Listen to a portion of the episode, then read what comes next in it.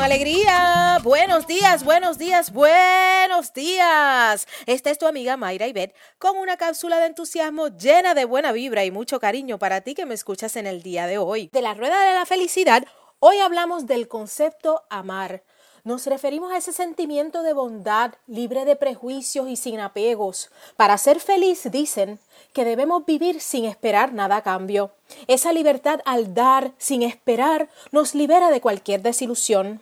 Hoy te invito a que comiences cada día declarando tu libertad al emitir tus pensamientos de compasión y bondad a todas las personas que tú te encuentres y con todas las cosas que tengas que trabajar.